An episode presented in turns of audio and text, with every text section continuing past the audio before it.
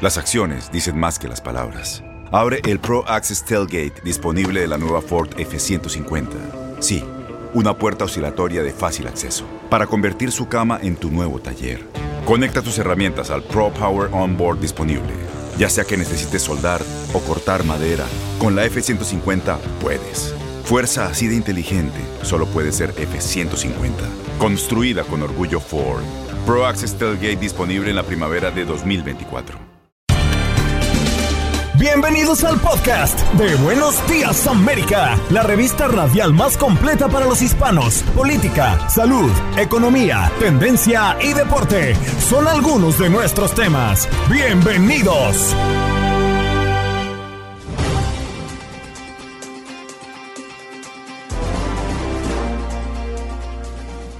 Buenos Días América, el doctor Juan, nuestro corresponsal de salud de Univisión, nos acompañó esta mañana para hablar del panel asesor de la FDA que considera la solicitud de Pfizer para vacunar a niños de las edades entre 5 a 11 años.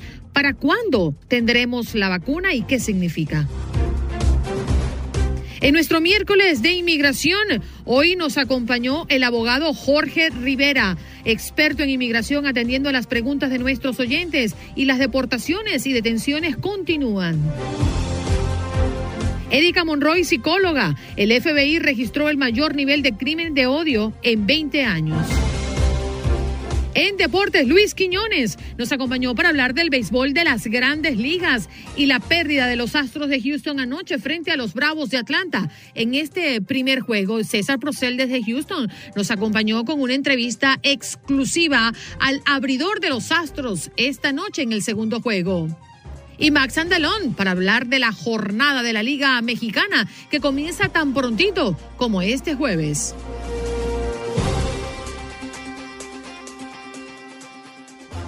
El doctor Juan Rivera está con nosotros como todos los miércoles. Doctor, muy buenos días. ¿A usted le gusta el béisbol? Buenos días, buenos días. Fíjense, eh, yo nací en Puerto Rico, crecí en Puerto Rico, obviamente crecí con el béisbol. Eh, luego aquí en Estados Unidos como que no lo he seguido, pero lo jugué por más de 10 años cuando crecí en Puerto Rico. ¿Lo jugó, doctor? ¿Y qué posición ocupaba? Ay, moverse rápido. Atajar la bola, ¿eh? Cuando esa viene, esa rola viene duro. Oye, doctor, vamos a hablar de este panel de la FDA que está recomendando el uso de la vacuna de Pfizer para niños de 5 a 11 años. Quiere decir que es un paso gigante para acercarnos a la aprobación eh, por el uso de emergencia. Definitivamente el proceso básicamente como funciona es este panel de expertos acaba de recomendarle a la FDA que se, que se haga una, una aprobación de emergencia para eh, el uso de la vacuna de Pfizer en eh, niños de 5 a 11 años. Eh, les recuerdo que esto es una vacuna que usa un tercio de la dosis que usa la vacuna de adultos. En el estudio que se hizo eh, se vio una protección de un 91% en términos de desarrollar enfermedad sintomática. Eh, los efectos secundarios fueron similares a los efectos secundarios que se ven en adultos y por eso el panel decide recomendar esa aprobación. Doctor Juan, muy buenos días. Precisamente le quería preguntar por esos efectos secundarios porque obviamente a los padres nos preocupan las reacciones que puedan generar en nuestros hijos. Hemos visto que a algunas personas, no es la mayoría, incluso es una muy pequeña minoría, la vacuna la golpea, las golpea duro. Sin embargo, a nuestros niños los golpearía igual de duro o sería, por decirlo de alguna manera, a escala de su tamaño, de sus cortas edades. No, mira, eh, la realidad es que en el estudio que se hizo los efectos secundarios fueron similares, pueden tener un poco de fiebre, pueden tener eh, un poco de, obviamente, dolor en el área donde se pone la vacuna, fatiga, eh, los mismos efectos secundarios que, que en un adulto. Pero cabe recalcar que hay otras vacunas que nosotros le ponemos a los niños que también causan efectos similares. Entonces no es, no es tan diferente. Doctor, nos llama la atención, eh, si bien todavía no es vinculante esta noticia, pues la FDA tiene potestad de acatarla o no. Todo apunta a que lo hará porque históricamente lo ha hecho, es así como funciona. Sí, la, la realidad es que usualmente una vez el panel eh, hace esa recomendación, la FDA eh, aprueba ese medicamento, en este caso eh, la vacuna. Entonces, lo, lo que se espera es que para quizás principios del próximo mes ya tengamos una vacuna aprobada para, para niños.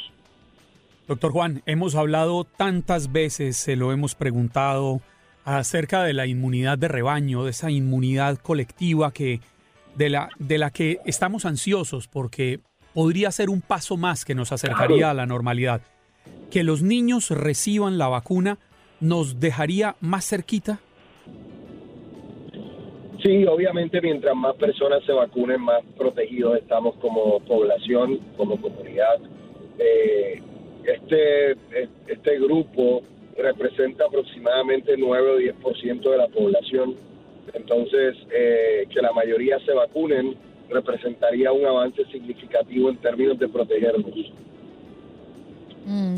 A mí me, llama la atención si sería, eh, doctor, igual de eficaz eh, esta vacuna y segura con una dosis menor, que es la que se tiene contemplada para eh, inocular a los niños, al menos de estas edades? Definitivamente lo es y eso se estudió en, el, eh, en ese estudio de fase 3, en donde se comparó la, la producción de anticuerpos neutralizantes eh, eh, con la dosis que le pusieron a, la vacuna de los niños, que fue un tercio la dosis que le pusieron a los de adultos. Lo compararon con adultos jóvenes y la producción de anticuerpos eh, neutralizantes, que básicamente es el, sistema inmunológico produciendo protección, fue similar a la que se produjo en los adultos jóvenes. Doctor Juan, estamos a pocos días de que entren en vigor las medidas eh, que determinarían quiénes pueden ingresar y quiénes no a Estados Unidos, dependiendo de las vacunas. Hasta el momento se ha establecido que solo las vacunas autorizadas por la Organización Mundial de la Salud eh, serían las personas que pudieran entrar, extranjeros. Sin embargo, hay otras vacunas que han sido aplicadas en, en otras naciones, personas que quisieran venir de, de turismo, de paseo.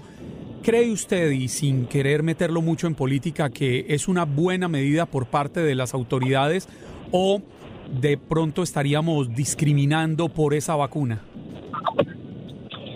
Mira, yo creo que realmente eh, cuando uno está hablando de salud pública y cuando uno está hablando de ciencia, no hay discriminación, hay ciencia.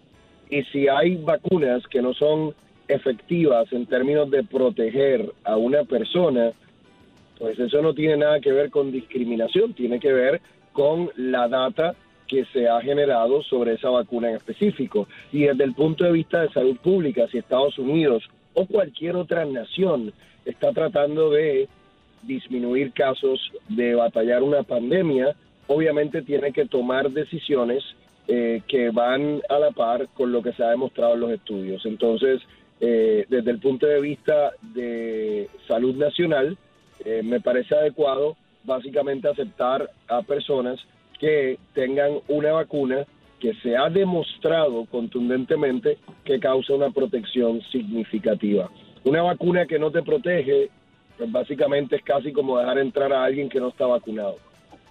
Mm. Doctor, me gustaría darle respuesta a uno de nuestros oyentes que tiene mucha inquietud alrededor de la vacuna de refuerzo. Si usted confía en ella y si usted la recomienda.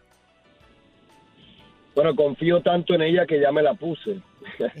me, como, como, como profesional, como profesional de la salud, eh, obviamente estoy más expuesto y me la puse en, creo que fue como para septiembre 1, si no me equivoco.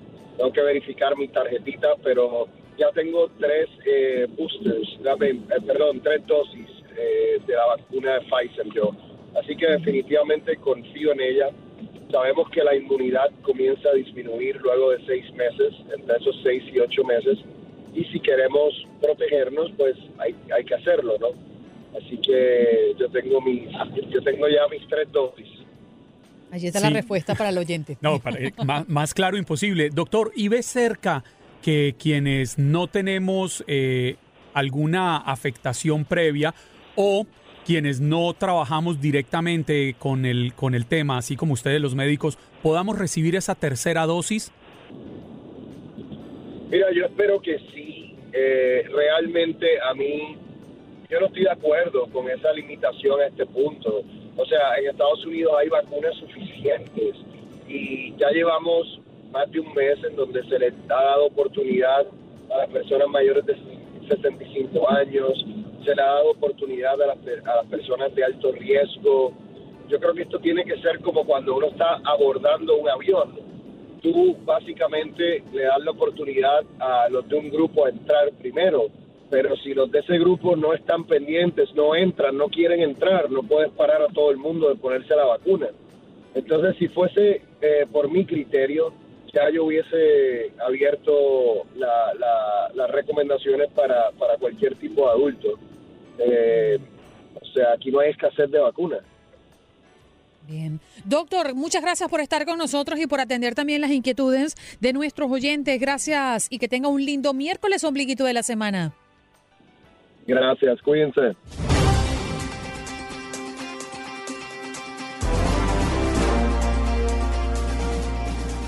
Y hoy es miércoles. ¿Qué pasa los miércoles en este programa? Es miércoles de inmigración. Intentamos sostener esta dinámica todas las semanas porque entendemos que usted tiene necesidad de informarse y sobre todo cuando usted tiene un caso particular caso que tenga que ver con inmigración. Es por ello que nuestros miércoles de inmigración está Jorge Rivera, abogado experto en inmigración, para aclarar sus dudas, para responder a sus preguntas. ¿Y cómo usted puede hacerle esa pregunta directa al abogado? Bueno, sencillito, llamando al 1-833-867-2346. Les repito el número para las personas que no lo tienen y les recomiendo que lo guarden entre sus contactos. Póngale cabina de Buenos Días América. El número es 1-833-867-2346. Usted llama, mm, le pregunta directamente al abogado y el abogado le responde al aire. Y las personas que están en el Facebook Live, recuerden que tienen la oportunidad de hacer su pregunta a través del chat, nuestra conexión de Facebook Live. Usted puede entrar a Facebook y buscarnos como Buenos Días AM y listo, estará conectado con nosotros. Abogado, muy buenos días. Gracias por estar esta mañana con nosotros. Buenos días, Andreina. Buenos días, Eric. Buenos días, Juan Carlos. Es un gusto estar con ustedes. Así siempre con las últimas noticias de queriendo contestar todas las preguntas posibles. Así que estamos aquí con todas las energías y todas las ganas. Eso, ese es el abogado, parte de esta familia. Ánimo, bochincheros y bochincheras. Bueno, las deportaciones, abogado, y detenciones continúan. ¿Están deportando inmigrantes eh, que ya están dentro de los Estados Unidos? Pues sí, fíjate que las deportaciones no han parado, ya sea en la frontera o dentro del país. Y déjame explicarte por qué. ICE continúa existiendo. Hay alrededor de 10.000 oficiales de ICE eh, no han deshecho eh, o desarmado la agencia. Eh, así que ellos siguen operando, siguen haciendo su trabajo. es más, nosotros a diario estamos defendiendo a personas que tienen, están en proceso de deportación, así que eso no ha parado. Y en la frontera, Andreina, están deportando el 53% de las personas de acuerdo al título 42 por razones de salud. Así que el trabajo de deportaciones y de ICE no ha parado. Precisamente le quería preguntar por el título 42, Jorge, porque comenzó su aplicación en marzo del 2020, cuando se desata esta pandemia que nos encerró a nivel mundial. Y hoy en día le piden al presidente Biden que ya, que retire el título 42 para suspender esas deportaciones express y permita ciertos ingresos al país. Sin embargo, el actual mandatario asegura que por razones sanitarias, por razones de salubridad, pues hay que seguir funcionando con el título 42. ¿Usted cómo recibe esto? Eh, bueno, es un tema súper controversial porque sí, hay, dos lados de la moneda. Eh, por un lado, los grupos que defienden a los inmigrantes, que queremos que que, permitan entrar a las personas y, eso es supuestamente la administración pro inmigrante está a favor eh, de, de, los inmigrantes, ¿no? Y por otro lado está el que quiere limitar la inmigración lo más posible. Están entrando más de 200 mil personas al año. Yo creo que la administración de Biden está ocupando esto como una excusa para tratar de frenar la inmigración un poco. Pero fíjate, la mayoría de las personas, según los números de ellos, los están deportando de la frontera. Mm. Vamos a abrir nuestras líneas porque ya nuestra audiencia llama para hacer sus preguntas con referencia a inmigración. Recuerda que usted puede hacerlo. 1-833-867-2346. Adelante, Consuelo, con tu pregunta. Andreina Gandica, ¿cómo estás en tiempo real? En tiempo real, Consuelito. Gracias. Adelante con tu eh, pregunta, cariño. Gracias, gracias por, por esta oportunidad. Eh, doctor, yo soy ciudadana ya, gracias a Dios, americana. Tengo un sobrino de 20 años que acaba de, llegar, pero gracias a Dios ya, ya él tiene el IT number el, para pagar taxes. Mi pregunta será, porque yo quiero que mi sobrino se quede, ¿qué más trámites me tocaría a mí hacer como tía que soy para yo poder legalizar a mi sobrino? Bueno, usted pudiera pedir eh, a su hermano o hermana, el, padre o madre de ese sobrino, como tiene 20 años, lo pudiera incluir eh, derivativamente, pero ese trámite demora. Entonces, yo le voy a recomendar, la pregunta es, ¿el sobrino todavía está legal o ya se quedó indocumentado? Eh, ya tocó que se quedara porque él entró en plena pandemia. A los tres días se, se reventó la pandemia. Ok, entonces, bueno, si ha, si ha perdido su estatus, tiene el ITIN, ese es el número de identificación para pagar sus impuestos, eso está bien, pero ahí tendríamos que buscarle a él una forma. Eh, vuelvo y repito, usted puede pedir al hermano, pero eh, ¿él está soltero, casado, tiene pareja, tiene novia? ¿Cómo está en el ámbito del amor su sobrino? Porque esa es la posibilidad para muchos jóvenes. Pues que consiga novia, pero que... Uh, pues le digo todo esto no para que él se case por los papeles, pero para que busque el amor que yo creo que el amor de su sobrino tiene que pasar por la aprobación de su tía. Entonces ahí la cosa se complica, ¿verdad, Consuelito? Vamos con más llamadas. Carmen, adelante con tu pregunta. Ay, gracias, buenos días, gracias a todos.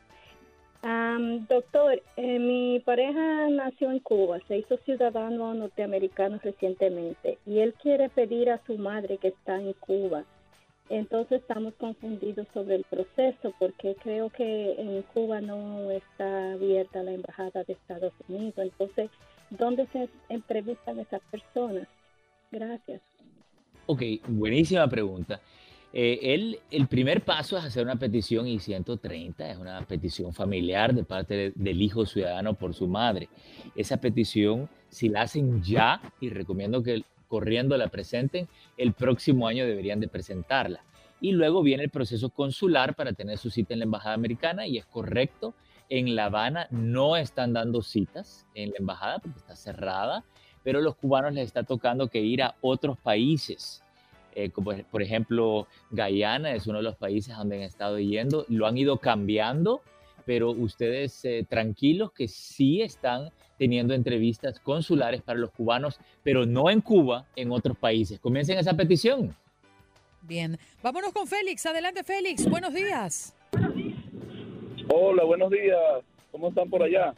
Muy bien, gracias. Adelante con tu pregunta. Por aquí un amigo venezolano. Un fuerte abrazo. Gracias, qué chévere. este, mi preguntita es la siguiente.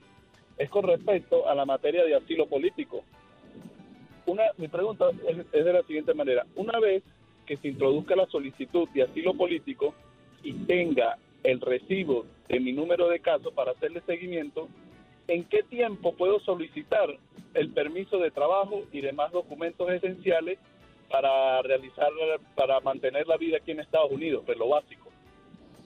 Lo puede hacer los 150 días, que son los cinco meses. Se tiene que registrar con una demanda que se llama CASA nosotros los abogados de inmigración obviamente estamos familiarizados con estas demandas, eh, registramos a la persona, creo que todo se puede hacer eh, online y luego en el momento que ya tiene esa registración, ya se puede hacer los 150 días, no es necesario esperar el año, ¿ok?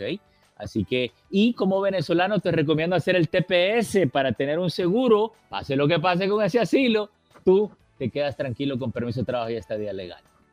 Félix, gracias por tu llamada. ¿eh?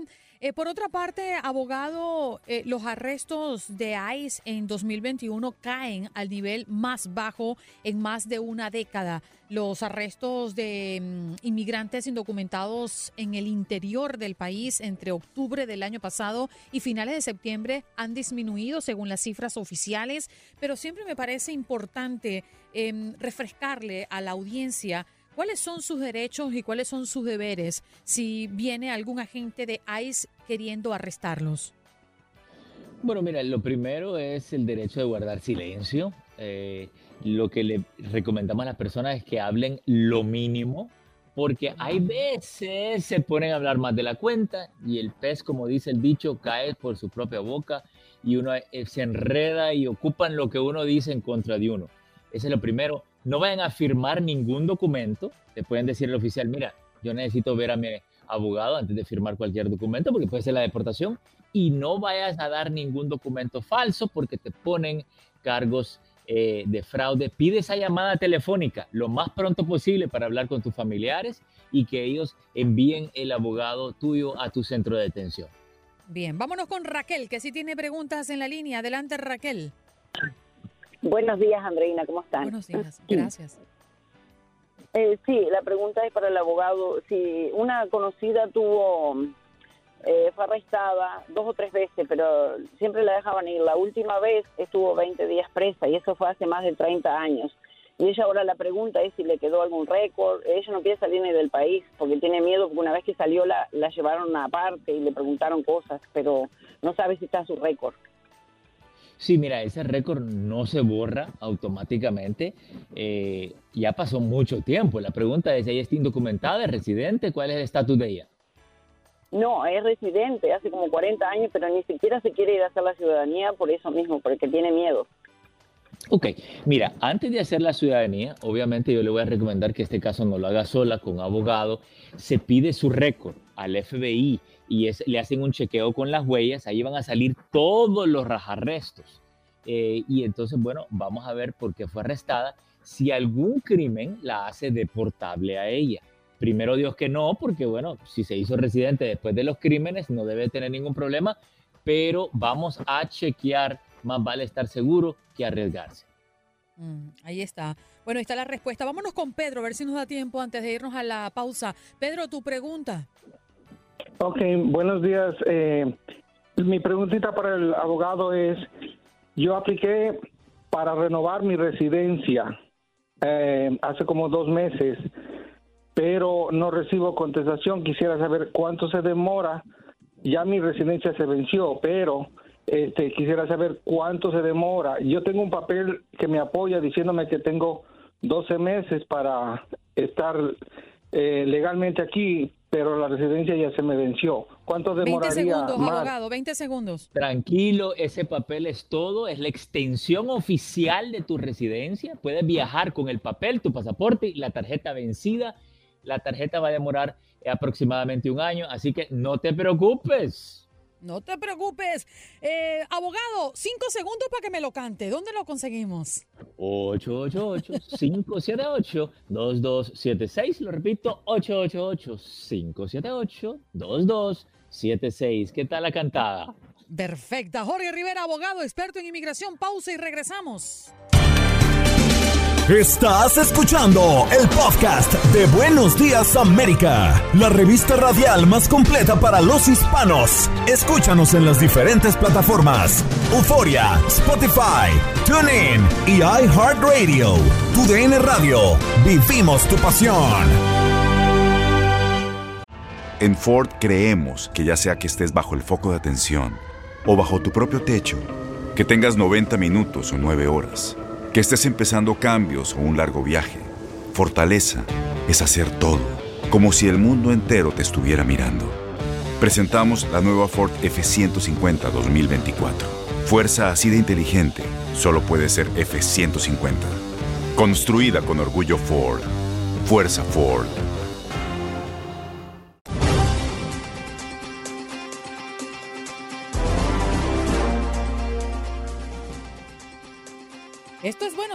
De costa a costa. Estamos listos para continuar con este que es su programa en más de 35 emisoras en todo el territorio nacional gracias a nuestra cadena TUDN Radio de Univisión Radio y también a toda la gente bonita que se conecta a través de nuestro Facebook. Sí, señor, nuestro Facebook Live en este momento está siendo transmitido a través de nuestra página Buenos Días AM, pero además usted tiene otras opciones para escucharnos como aplicaciones Euforia, TuneIn, que son aplicaciones que sirven para escuchar la radio completamente en vivo. Vayan, descarguen completamente gratis y nos busca como TUDN Radio. Y aquí va a encontrar a este equipo que está comprometido con usted para mantenerlos informados, entretenidos y si debemos servirles como servicio público, pues también estamos dispuestos para apoyarles e intentarles hacer el inicio de la jornada mucho más llevadera. Bueno, nos vamos con nuestro próximo tema, que de hecho es nuestro tema del día.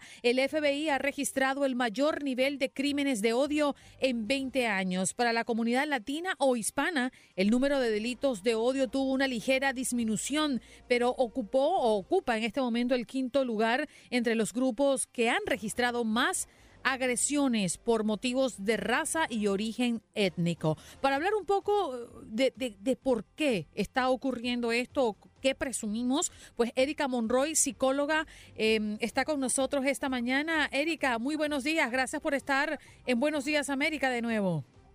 Hola, buenos días. Siempre un placer compartir con ustedes, Juan Carlos, Andreina. Muchas gracias por la invitación y gracias a todos los radioescuchas que están eh, eh, oyéndonos hoy esta mañana. Doctora, ¿por qué cree usted que se ha incrementado eh, los crímenes de odio? Wow, es realmente muy complejo el, tener una respuesta lineal. Lo vemos, siempre lo, hablo así tridimensional, ¿no? Como el cubo de Rubik, que tiene varias, varias capas varios colores y varias, varias eh, formas de ver la situación. Por un lado, estamos, bueno, ya sabes, el uso de manejo de los electrónicos, donde hay una sobreinformación y donde hay información mucha que se hace viral eh, con una tendencia, a veces con un rasgo hasta político y social, ¿no? En donde creamos eh, información eh, que va en contra de algún grupo, ¿no? Puede ser latinos, eh, afroamericanos, diferentes. Es la forma en que estamos discriminando por medio de las redes sociales y la rapidez con que esto se mueve, la forma en que se comparte la información. Ese es un aspecto. El otro aspecto es la falta de reflexión que estamos teniendo como seres humanos. Eh, a nivel neurológico, si estamos hablando de la evolución del cerebro, eh, hay un retraso, creo lo hablábamos la última intervención que tuve con ustedes, hay una nueva investigación que la estoy, cada que puedo, puedo la, comparto con los radioescuchas. Eh, se llama, la investigación está en un libro que se llama La fábrica de cretinos digitales y ahí se arrojan algunos resultados y entre ellos es que por primera vez en la evolución de los seres humanos, el cociente intelectual, lo que le llamamos la inteligencia intelectual o, cognitiva, ha decaído seis puntos. Es decir, que la gente está, nuestros jóvenes, nuestra, jóvenes y adolescentes, están teniendo, son más listos, más rápidos, pero hay menos reflexión hay menos inteligencia, menos el darse cuenta causa-efecto. Si hago esto, ¿qué efecto va a tener? ¿Cómo se va a sentir el otro? Esta reflexión que conlleva darse el tiempo. Que eso sería otro tercer aspecto, la inmediatez en la que estamos viviendo. Esta falta de tolerancia, los tiempos de espera, queremos las cosas rápido y somos impulsivos. Entonces reaccionamos, sí, con una tendencia que puede venir a lo mejor de una red social o, o, en la televisión o entre los amigos, un grupo, y por, pero por otro lado lo hacemos impulsivamente. Entonces no tenemos esta, esta tolerancia. Y por último, yo podría decir que la necesidad de pertenecer.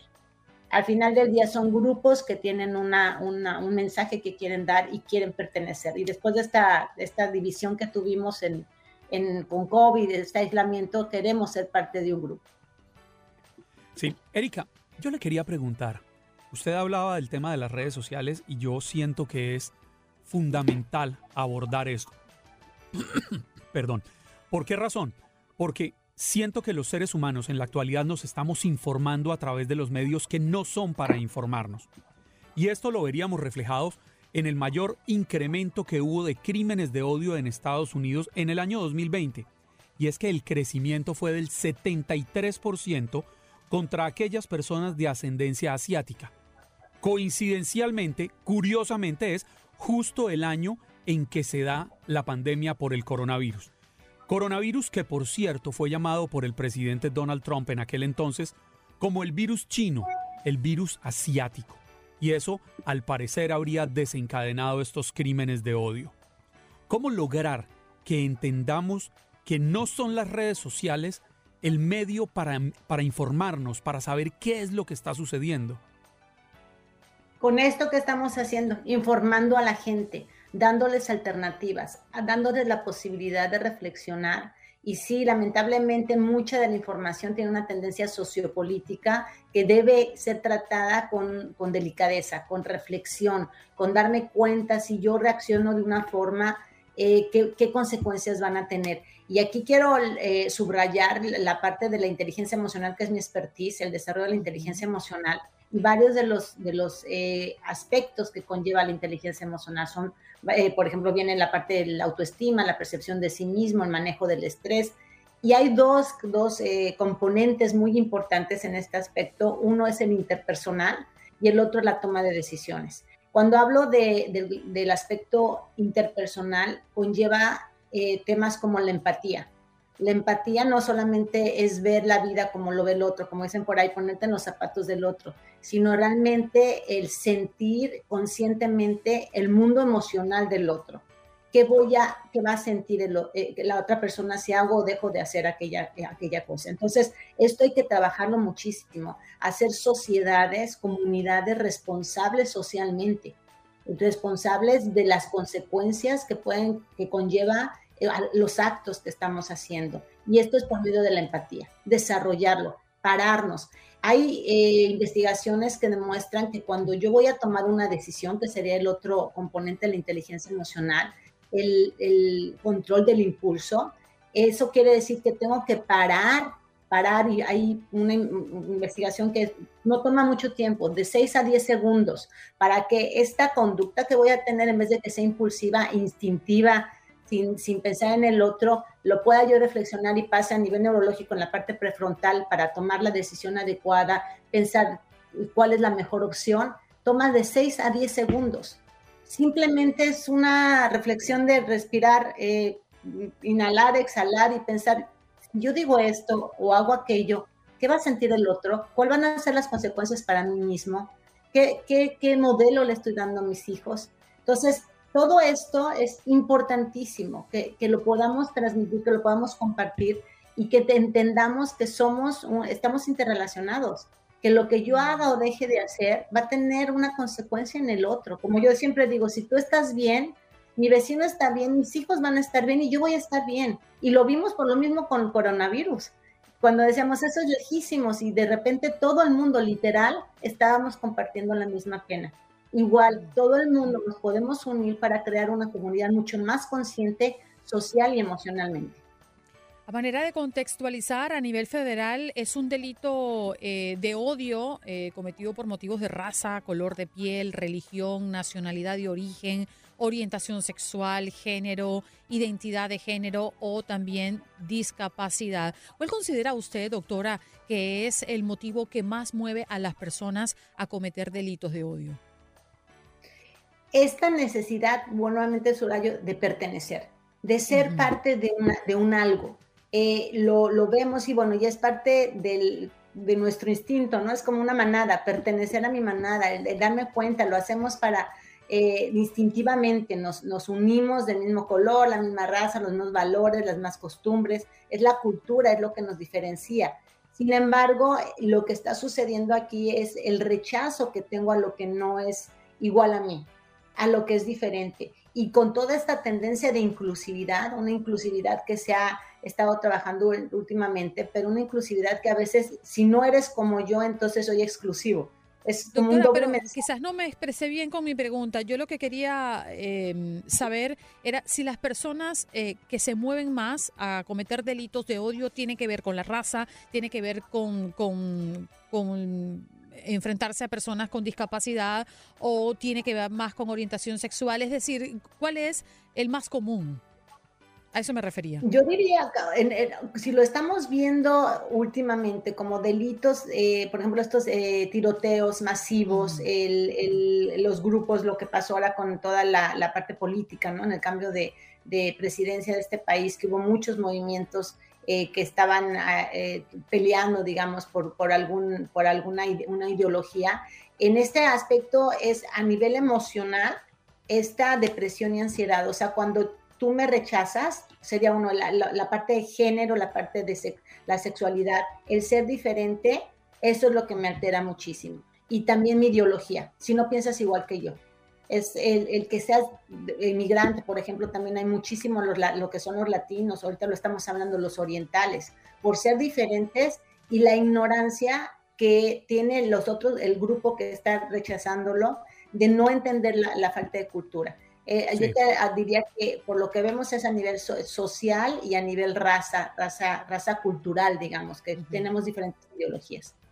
Erika, no quisiera que se acabe el tiempo sin preguntarle qué tan responsables somos los adultos, eh, entendiendo que los niños llegan al mundo sin prejuicios, sin miedos, y muchos de esos prejuicios quizás los estamos inculcando nosotros desde el ejemplo consciente o inconsciente nosotros eh, les, con nuestras actitudes, volvemos a nuestros hijos quizás racistas, quizás homófobos, eh, xenófobos, etcétera. Sí, es muchísimo eh, la, importancia de lo que es el modelo como adultos.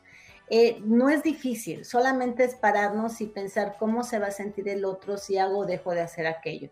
Es darnos cuenta y no, no estamos hablando ni de eh, religión o por alguna, son valores universales. El que ustedes como adultos, literal, vayan y metan la palabra valores universales y vean honestidad, responsabilidad, respeto, humildad, todos estos valores que estamos olvidando. Antiguamente en mi época estaba la clase de ética. Eh, y era una clase muy, muy bonita porque, porque literal estábamos entendiendo el mundo de la otra persona y cómo yo me correlaciono con esa otra persona. Sí, es importantísimo, Juan Carlos, que el adulto, que es el modelo para estas nuevas generaciones, se pare y se dé el tiempo de reflexionar y tenga esta cultura de valores dentro de su casa. Sin una, si quieren, con una tendencia religiosa o no religiosa, simplemente son valores, valores morales y valores universales que tenemos que transmitir a nuestras nuevas generaciones. Y ya lo asomó la doctora, es esencial denunciar los delitos de odio, no solo para demostrar su apoyo y conseguir ayuda para las víctimas, sino también para transmitir un mensaje claro que la comunidad no tolera estos tipos de delitos. La denuncia de delitos de odio permite también a las eh, comunidades y a las autoridades policiales entender el alcance del problema dentro de la comunidad y dedicar recursos también a prevenir y a abordar ataques basados en sesgos y odio, ¿no? Esto que estamos llamando hoy y trayendo a la mesa como crimen de odio. Doctora, ¿dónde podemos conseguirla? Eh, siempre con mucho gusto pueden ir a mi página web www.ericamonroy.co, Erika con K, Monroy con Y, ericamonroy.com y en las redes sociales me pueden encontrar como psicóloga, con P primero, psicóloga Monroy. Está el canal de YouTube Erika Monroy donde da muchísima información. Se pueden inscribir a mi newsletter para poder entender cómo desarrollar su inteligencia emocional, estas habilidades socioemocionales que tanto necesitamos en la actualidad en nuestra sociedad. Bien, muchas gracias, doctora. Que tenga un lindo día. Gracias, gracias a los dos igualmente. Que tengan lindo día. Nos vemos. Allí le escuchaban. Erika Monroy, psicóloga, hoy eh, abordando este tema que nos ocupa y nos preocupa a todos, sobre todo nuestra comunidad hispana acá en los Estados Unidos. Como dicen los grandes, la liga se gana partido a partido. Partido a partido. En Buenos Días América, Contacto Deportivo. Vámonos el béisbol de las grandes ligas. Yo no entiendo a Baboni, pero sí entiendo a Luis Quiñones. ¿Cómo estás, Luisito? Good morning in the morning. No, encuentro a Luisito por aquí, no lo escucho. Aquí estoy, aquí estoy. Aquí estás. Me apareció, apareció. ¿Cómo vamos, Luisito? Oye, vale, esta serie mundial comenzó palo parejo para los de casa, ¿qué es eso? Dicen que al que madruga Dios lo ayuda, por eso yo vengo todas las mañanas aquí y fue lo que pasó ayer con los Bravos de Atlanta. Jonrón tempranero al tercer lanzamiento la sacó del parque Jorge Soler. Un caso muy curioso. El cubano Jorge Soler se había perdido toda esta postemporada porque dio positivo al coronavirus. Entonces regresó para lo que fue el juego 6 de la serie de campeonato de la Liga Nacional, donde llegó casi al final del desafío, conectó un doblete y ayer arranca el juego. Al tercer lanzamiento que le realiza el abridor de los Astros, Framber Valdés, conectó una tremenda línea por el jardín izquierdo para abrir la pizarra una carrera por cero. Luego los Bravos poniendo la velocidad en función de la ofensiva. Eh, Alvis llega a primera con un infield hit por la posición del pitcher, se roba la segunda base y desde allí anota también con otra buena conexión. Fueron dos carreras de los Bravos de Atlanta que la verdad te lo voy a decir, Andreina, eh, estimado Juan Carlos, Eric, estábamos iniciando la transmisión y aún siendo el equipo visitante, se sentía un voltaje tremendo en este juego 1 de la Serie Mundial. Creo que fue un golpe de autoridad de los Bravos de Atlanta arrancando el juego sobre la mesa. Le dijeron a los Astros de Houston, aquí estamos nosotros. Y sí, no se pudo levantar más el equipo de, de los Astros de Houston victoria final de los Bravos con pizarra de seis carreras por dos. Sobreviven además a lo que fue la lesión de Charlie Morton. Su pitcher abridor en el día de ayer recibió un lineazo en una de sus piernas. El hombre, hay que hablar de vergüenza deportiva, hay que hablar de eso que se dice que cuando uno tiene la sangre caliente ni siquiera siente el golpe porque se fue al dogout. Ahí lo veíamos en el dogout caminando de un lado a otro después de recibir ese lineazo. Eh, se va, se pone un abrigo, se va al clubhouse, dijimos, bueno, ya no va a salir. Pues sí salió a la siguiente entrada. Lo que sucede es que cuando regresa al juego, le trabaja un lanzador y enseguida se resiente del pie. Y ya después, minutos después de salir del juego, conocimos que tenía una fractura ahí en, una de sus piernas cerca del tobillo. Eh, Charlie Morton, el abridor de los Bravos, por lo tanto se estaría perdiendo todo lo que resta de la Serie Mundial. Triunfo para los Bravos, seis carreras por dos, sí.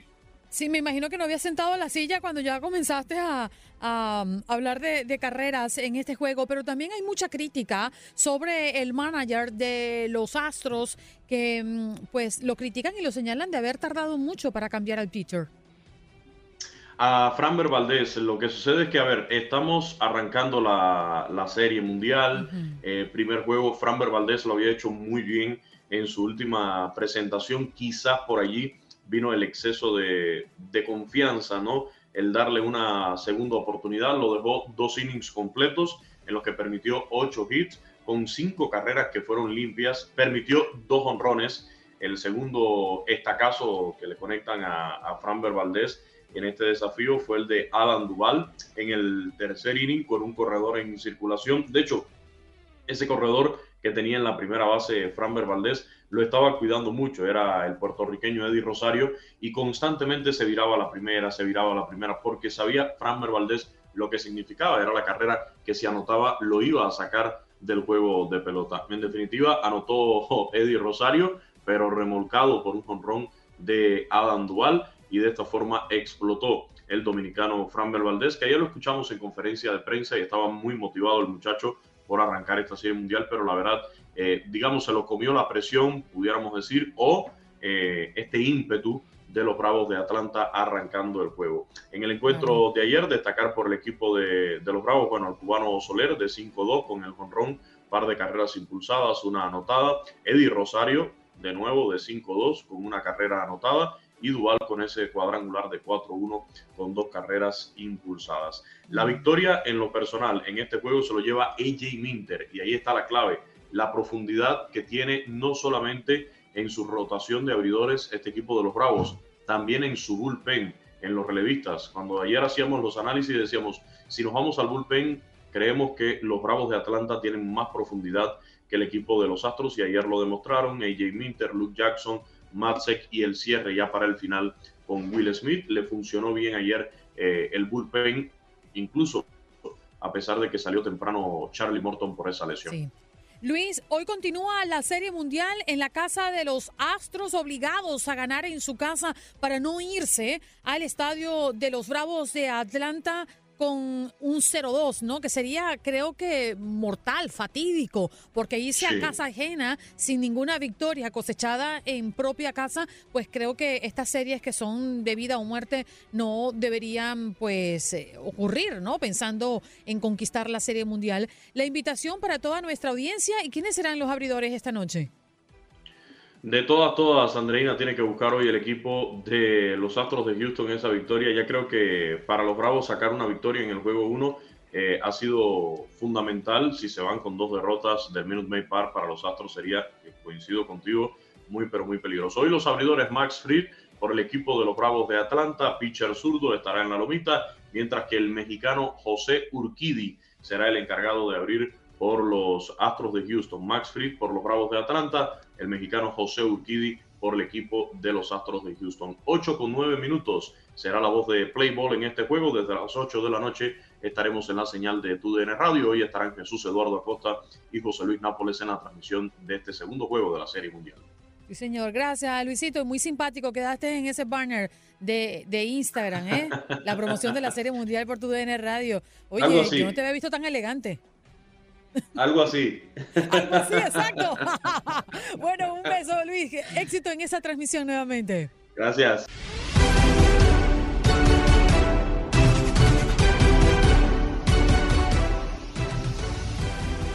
Cuando te agarran sin saber en un examen, en mi país le dicen me, me rasparon. ¿Y ustedes cómo le dicen allá en Colombia y en Puerto Rico? Me rajaron. Te rajaron. colgué. Ay, no.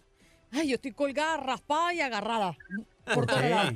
Porque me, me hicieron una pregunta en inglés y mira, me quedé out. Fuera de todo. Le preguntaron en inglés. Tú me preguntaste en español que... Ah, Yo le dije. Max no, Andalón, hablemos de deporte porque me, me va a dar una pero, cosa aquí. pero hágale la pregunta, Max. Max, dígame una frase en la que Ajá. usted utilice la palabra understand. Ese es un amigo de él. Puede ser eh, Sorry I cannot understand you. Ah, ese sí, ese, ese es de los míos, pero Ah. yo decía ahorita en el corte de comerciales una frase de Max, dígame si está bien usada o no. Por ejemplo, yo tengo muchos amigos, pero no sé understand. ¿No está bien usada? Yo lo que entiendo es que él tiene muchos amigos y uno de ellos se llama Stan. No, que no sea understand. understand. Ay, mi madre. Ay, no, vamos a hablar de deporte, hablemos de fútbol, hablemos de la Liga Mexicana. Max Andalón, mañana comienza jornada y nos estamos preparando. Sí, comienza la jornada 16 de la Liga MX el día de mañana en el Estadio Jalisco en punto de las eh, 8 de la noche del este, 7 del centro y 5 de la tarde del Pacífico. Los rojinegros del Atlas reciben al conjunto de Tijuana eh, para buscar asegurar su, su segundo lugar en caso de que ganen los rojinegros ya eh, prácticamente se pondrían fuera del alcance de León, eh, fuera del alcance de Tigres, de Toluca, para eh, quedarse con ese segundo lugar de la tabla general. eh, por lo que, pues, partido importante para los dirigidos por Diego Coca. Del otro lado, eh, pues, Cholos ya no se juega realmente mucho. Último lugar de la último lugar de la general, perdón. Nueve puntos solamente, ya está prácticamente eliminado de, de esta, de este repechaje de la Liga MX, ya no tiene posibilidades de acceder a fase final, por lo que se le facilita bastante al conjunto rojinegro el poder aspirar a conseguir ese segundo lugar y no solamente eso, en este momento tanto América como Atlas tienen ocho goles recibidos, están a un gol de, y dos partidos de romper el récord de la mejor defensiva en la historia de los torneos cortos de la Liga MX. Hoy es Tigres con, eh, nueve, con nueve tantos concedidos por lo que tanto América como Atlas pueden. La diferencia es que América se enfrenta a Cruz Azul y a Monterrey y Atlas eh, se mira a, a, Tijuana y Querétaro, rival, rivales muchísimo más fáciles, 17 y 18 respectivamente la tabla general, por lo que se le facilita bastante al conjunto rojiné. Entonces, a través de la frecuencia de TUDN Radio, ya sabe, el día de mañana, 8 del Este, 7 del Centro y 5 del Pacífico, Atlas recibe a los Cholos de Tijuana. Seguimos con más actividad de la Liga. El día del viernes, Necaxa recibe a Mazatlán, Juárez a Puebla, Querétaro a Santos y Pachuca eh, recibe al conjunto de Pumas, partidos atractivos, quizá eh, por posiciones en la tabla, el Querétaro Santos, digo, Santos es el de, los, de estos equipos el que más alto está en la posición, Querétaro sí muy bajo, pero aún así, eh, pues se antoja para una victoria el conjunto de Santos, aunque Pumas ha ganado sus últimos tres partidos, nueve de nueve puntos en sus últimas jornadas y todavía aspira a entrar al repechaje de esta Liga MX, en el que quizá también sea el partido más atractivo de la jornada. También se juega el sábado. Tigres recibe al conjunto de las Chivas en el Volcán, visita muy complicada para el conjunto tapatío y Tigres eh, buscando pues aspirar a rebasar a los bueno, alcanzar a los rojinegros del Atlas en esa segunda posición después de que perdieron en la jornada pasada 1-0 en contra del América. Seguimos con la jornada de domingo. Toluca recibe a León. Cruz Azul al América en partido de clásico joven, domingo a las 5. Eh, clásico joven con bastantes reflectores. Cruz Azul es sexto, América primero. Y pues seguramente será uno de los partidos de la jornada, si no es que el partido de la jornada. Eh, también tiene el componente de que América pues ya tiene rato que no le gana a Cruz Azul, por lo que ambos llegan con ciertos, eh, eh, a lo mejor cosas pendientes. Y para cerrar la jornada, Atlético de San Luis se mide a Monterrey y pues eh, en el estadio Alfonso Lastras, ambos buscando subir puestos de, de liga o puestos de clasificación porque no, han, no les ha ido bien en los últimos partidos y con esto se cerraría la jornada 15 de la jornada 16, perdón, de esta Liga MX. Sí, señor, parece estar buenísimo y yo me pregunto dónde están los americanistas. Max Andalón, gracias por estar con nosotros. Muchas gracias, Andreina, Juan Carlos, Eric, ya saben, como siempre, un placer. Gracias. Allí lo tenían en este contacto deportivo. Somos la casa de la Liga Mexicana, de la UEFA, de la Champions, pero también somos la casa del béisbol de las grandes ligas. Y si usted se lo perdió, el reporte mucho más temprano hablábamos de la derrota de los Astros de Houston en su propia casa en el inicio de esta serie mundial frente a los Bravos de Atlanta. César Procel, muy buenos días desde Houston. Ay, lo siento mucho. No pasa nada, no pasa nada, es solamente un juego, es una serie de siete juegos. Lo que sí no me gustó es que, por favor, no, invoques a los americanistas, por favor. ¿Cómo, es que fue el sonidito de ese Jorge? Por favor, me lo repite. me da triste. And it did happen. Sí, no está fácil. Mi querido César Procel, yo estoy con esa energía positiva y voy ahora con los Astros. Eso sí. Ah, ah, voy con César. ¿Los Astros de o sea, de Houston. Ah, muy bien. No, los Astros de Houston, ayer, voy con o sea, César. ¿Ayer ibas con los Braves o qué pasó? No, no, no, no, no. Yo, yo iba anteriormente con los Dodgers y lo dije públicamente, porque consideraba que en esta época en la que se está retirando don Jaime Jarrín, pues me sumaba a ese equipo en el que él se hizo grande. Pero ahora que ya los Dodgers están fuera, estoy con los En Astros mi de país, César Procel. a eso le llaman pasteleros. No, porque ya eliminan el equipo con el que uno va y yo ya reconozco que perdimos y ahora entonces hay que escoger. Pues escojo los Astros de César Procel. César, en México, ¿cómo le dicen a las personas que se cambian de equipo así tan fácil? Villamelones, este, No, pero, pero, chaqueteros. pero César, dígame si yo estoy equivocado. Equivocadísimo. Mientras los Dodgers estuvieron todavía en la contienda, yo estaba con los Dodgers. Yo no me cambié. Pero ah, es que no, así va no ganando. es el deporte, así no, es el fanático. Yo me quedé fanático con no los- se cambia porque no, pierde el equipo, yo- cariño. Yo, me quedé con los Dodgers. Luego, ya eliminados, pues hay que escoger a quién le va, cuál va a ser el ganador. ¿Me permite Pues hablar con me- César, que no, sabe de deportes? No, pero es que estoy conversando. Oh, bendito sea. Uy. Pero yo le tengo el partido de la Superliga. No, no, no, no quiero el, saber de el fútbol. 3 de noviembre. Y el él 3 sigue de noviembre insistiendo. vuelve César. y juega Brujas contra el Manchester City. ¿Lo muteamos o qué hacemos? Yo me No, muteo yo solo. digo, yo solamente soy invitado, No, aquí, este. no, usted, usted es parte de este programa. Puede mandar callado, y a mí la- yo, yo pensaba, yo, yo pensaba que ibas a poner el, del- el del rey eh, que le dijo aquella vez a este, ¿por qué no te callas? Mira la cara de Bad Bunny como lo mira. Mira, mira, mira, a mis espaldas. No, ahí está. Habla con Bad Bunny. quíteme a, quíteme a Bad Bunny, que esa, mirada No, me tiene no, nervioso. Bueno, Oye, César, ¿qué hablemos pasó? de deportes. ¿Qué pasó anoche? Cuéntame, ¿qué pasó? ¿Cómo terminó vaciándose el estadio el día de ayer después de esa derrota? Fíjate que curiosamente, Andreina y audiencia, el estadio quedó lleno hasta última instancia. Los aficionados, no sé si porque les costó cara el boleto y quieren aprovechar hasta el último instante, pero, pero no se fueron temprano los, los, los eh, aficionados el día de ayer. eh, ya hasta, hasta el último out empezaron a evacuar el estadio, pero muy tranquilos, no, no vi así muchos enojos ni nada, todos creo que con la misma mentalidad. Fue solamente el juego uno, en el béisbol eso puede pasar, y a veces que en medio inning puedes ganar un partido, el día de ayer no sucedió, pero creo que todos tienen la esperanza de que el día de hoy se recomponga y por lo menos empate la serie.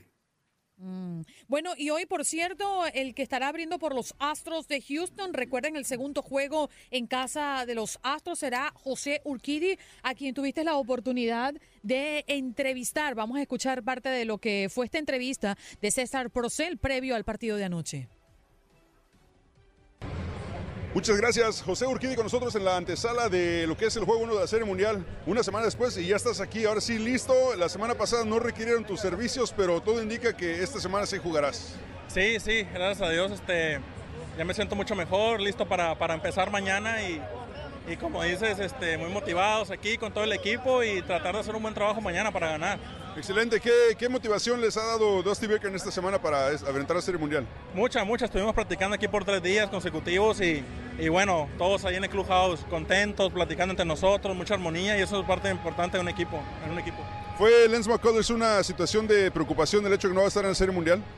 Sí, sí, la verdad, desgraciadamente se lesionó en la primera serie. Eh, es, una, es una pena, la verdad, que no esté con nosotros, pero él está aquí apoyándonos siempre en todos los juegos y, y bueno, como te digo, desgraciadamente se lesionó, esperemos si se recupere pronto.